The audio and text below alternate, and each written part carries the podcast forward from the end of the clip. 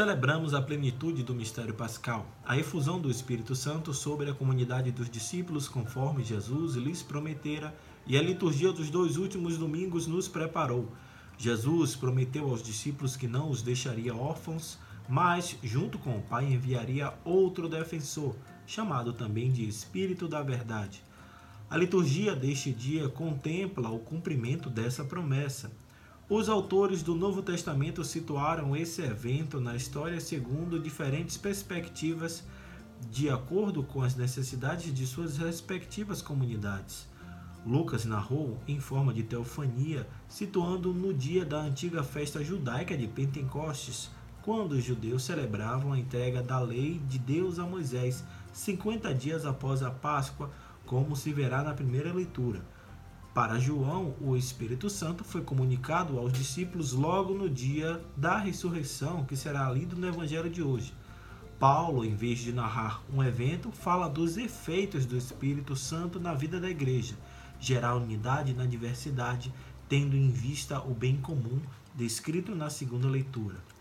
Hoje é domingo, 31 de maio. Eu sou Fábio Cristiano e o santo do dia faz uma reflexão sobre o Evangelho da Liturgia da Solenidade de Pentecostes, baseado nos roteiros homiléticos da revista Vida Pastoral, escrita pelo padre Francisco Freire Rodrigues. João capítulo 20, versículos de 19 a 23 é o Evangelho de hoje. Vale a pena lembrar se você está ouvindo pela primeira vez. Leio primeiro o Evangelho do dia e depois eu continuo com a reflexão. Sejam bem-vindos.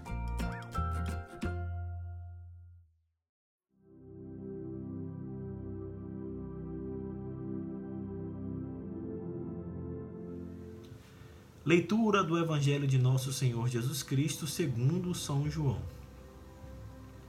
Ao anoitecer daquele dia, o primeiro da semana, estando fechadas, por medo dos judeus, as portas do lugar onde os discípulos se encontravam, Jesus entrou e, pondo-se no meio deles, disse: A paz esteja convosco.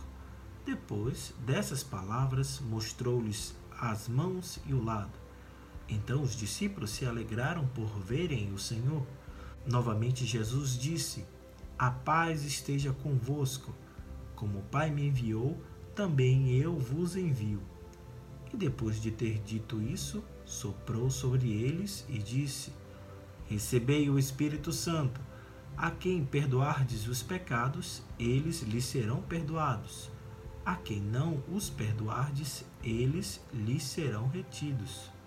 Palavra da salvação.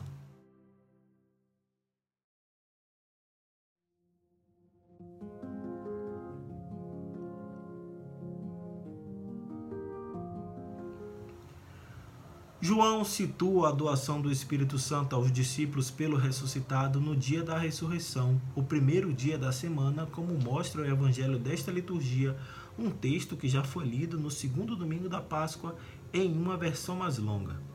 Embora a igreja tenha apreciado mais o esquema de Lucas, descrito na primeira leitura, a perspectiva de João parece ter mais sentido. Amedrontada e sem poder de ação, a comunidade dos discípulos necessitava da força do Espírito com urgência para abrir as suas portas e, vencendo o medo, iniciar a missão de reconciliar a humanidade consigo mesma e com Deus, conforme o mandato do ressuscitado. Embora curto, o texto é muito rico. Inicia-se com um dado que evidencia a necessidade do Espírito, o outro defensor prometido por Jesus. Os discípulos estavam reunidos com portas fechadas, com medo dos judeus. O termo judeus aqui não significa o povo, mas as autoridades responsáveis pela execução de Jesus. É inegável que os discípulos estavam em crise e a continuidade do projeto libertador de Jesus estava em risco. Por isso, o ressuscitado se manifestou no meio deles e deu-lhes a sua paz. Um dom que, neste contexto, significa a confiança e a coragem, antídotos contra o medo. Jesus comunica sua paz estando no meio dos discípulos, e isso significa que, para a igreja, viver os propósitos do Evangelho é indispensável que no centro da sua existência esteja o ressuscitado. A comunidade não pode ter outra referência que não seja ele. Por isso, ao se manifestar, o ressuscitado aparece sempre no meio.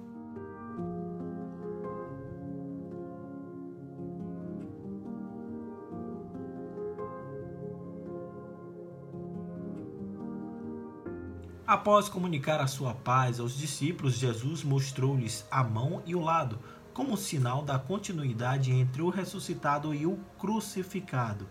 Além de exprimir essa continuidade, as mãos e o lado são uma síntese da vida de Jesus. As mãos são sinais do serviço e de todo o bem que faz em favor da humanidade, enquanto o lado significa o coração com o qual amou os seus até o fim a ponto de dar a vida por eles. Com isso, o evangelista diz que o ressuscitado continua servindo e amando os seus, mas de uma maneira nova, já não condicionada às limitações do tempo e espaço como antes.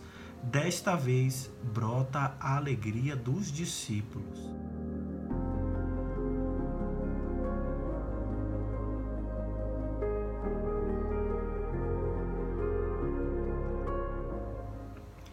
Oferecendo novamente a paz, Jesus envia os discípulos com a mesma autoridade com que for enviado pelo Pai.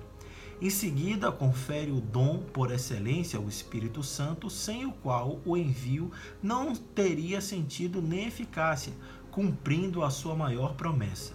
Junto com o Espírito prometido, a comunidade cristã recebe a missão de reconciliar a humanidade consigo mesma e com Deus, continuando assim a obra de Jesus. Por isso, os discípulos recebem a missão de perdoar pecados. Esse mandato não significa que a igreja tem poder de determinar se um pecado deve ser perdoado ou não, e sim que ela tem a responsabilidade de chegar a todos os lugares e comunicar o amor de Jesus. O que gera o perdão é o amor. Os pecados são perdoados à medida que o amor de Jesus se espalha por todos os lugares. Só há risco de haver pecados sem perdão se os discípulos de Jesus forem omissos e deixarem de comunicar o seu amor. Credenciado para tirar o pecado do mundo, Jesus compartilha essa responsabilidade com a comunidade cristã. Para isso, é necessário deixar-se impulsionar pelo Espírito e amar sem medidas.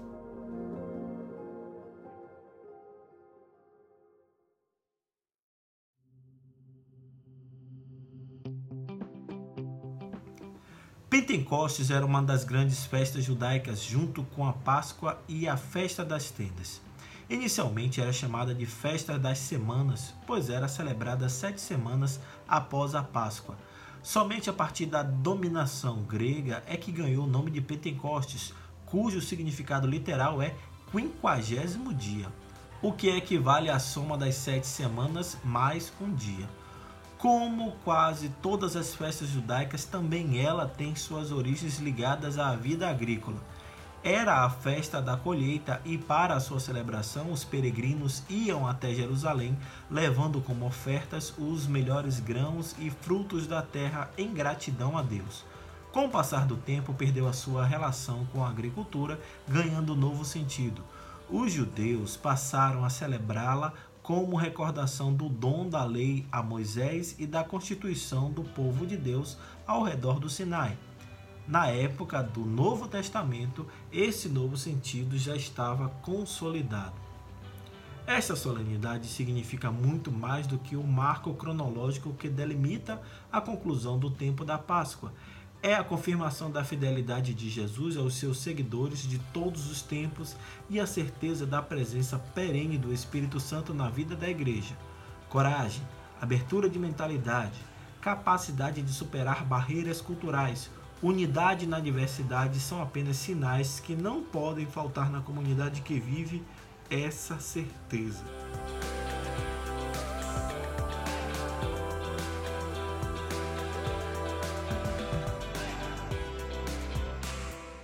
Muito obrigado pelas suas orações, pelo seu carinho e sua audiência. Como sempre recomendo, se você gostou dessa reflexão, compartilhe com quem você acredita que gostaria de ouvir também.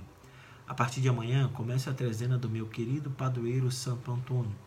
Convido a todos vocês a rezarem em comunhão com todos os devotos, pedindo para que esta pandemia no mundo inteiro logo se amenize e que os governos possam olhar com carinho e cuidado para com os mais pobres e necessitados.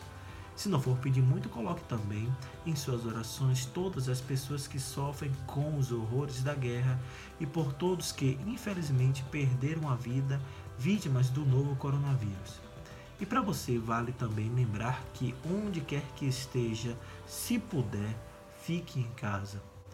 Evite ao máximo sair e se sair, use máscara e álcool em gel. Proteja-se, proteja também a sua família e a quem você ama. Mantenha a distância de segurança recomendada pelas autoridades sanitárias. Deus lhe abençoe e Nossa Senhora do Perpétuo Socorro lhe cubra de graças. Que tenhamos todos uma semana de paz, saúde, coragem e esperança.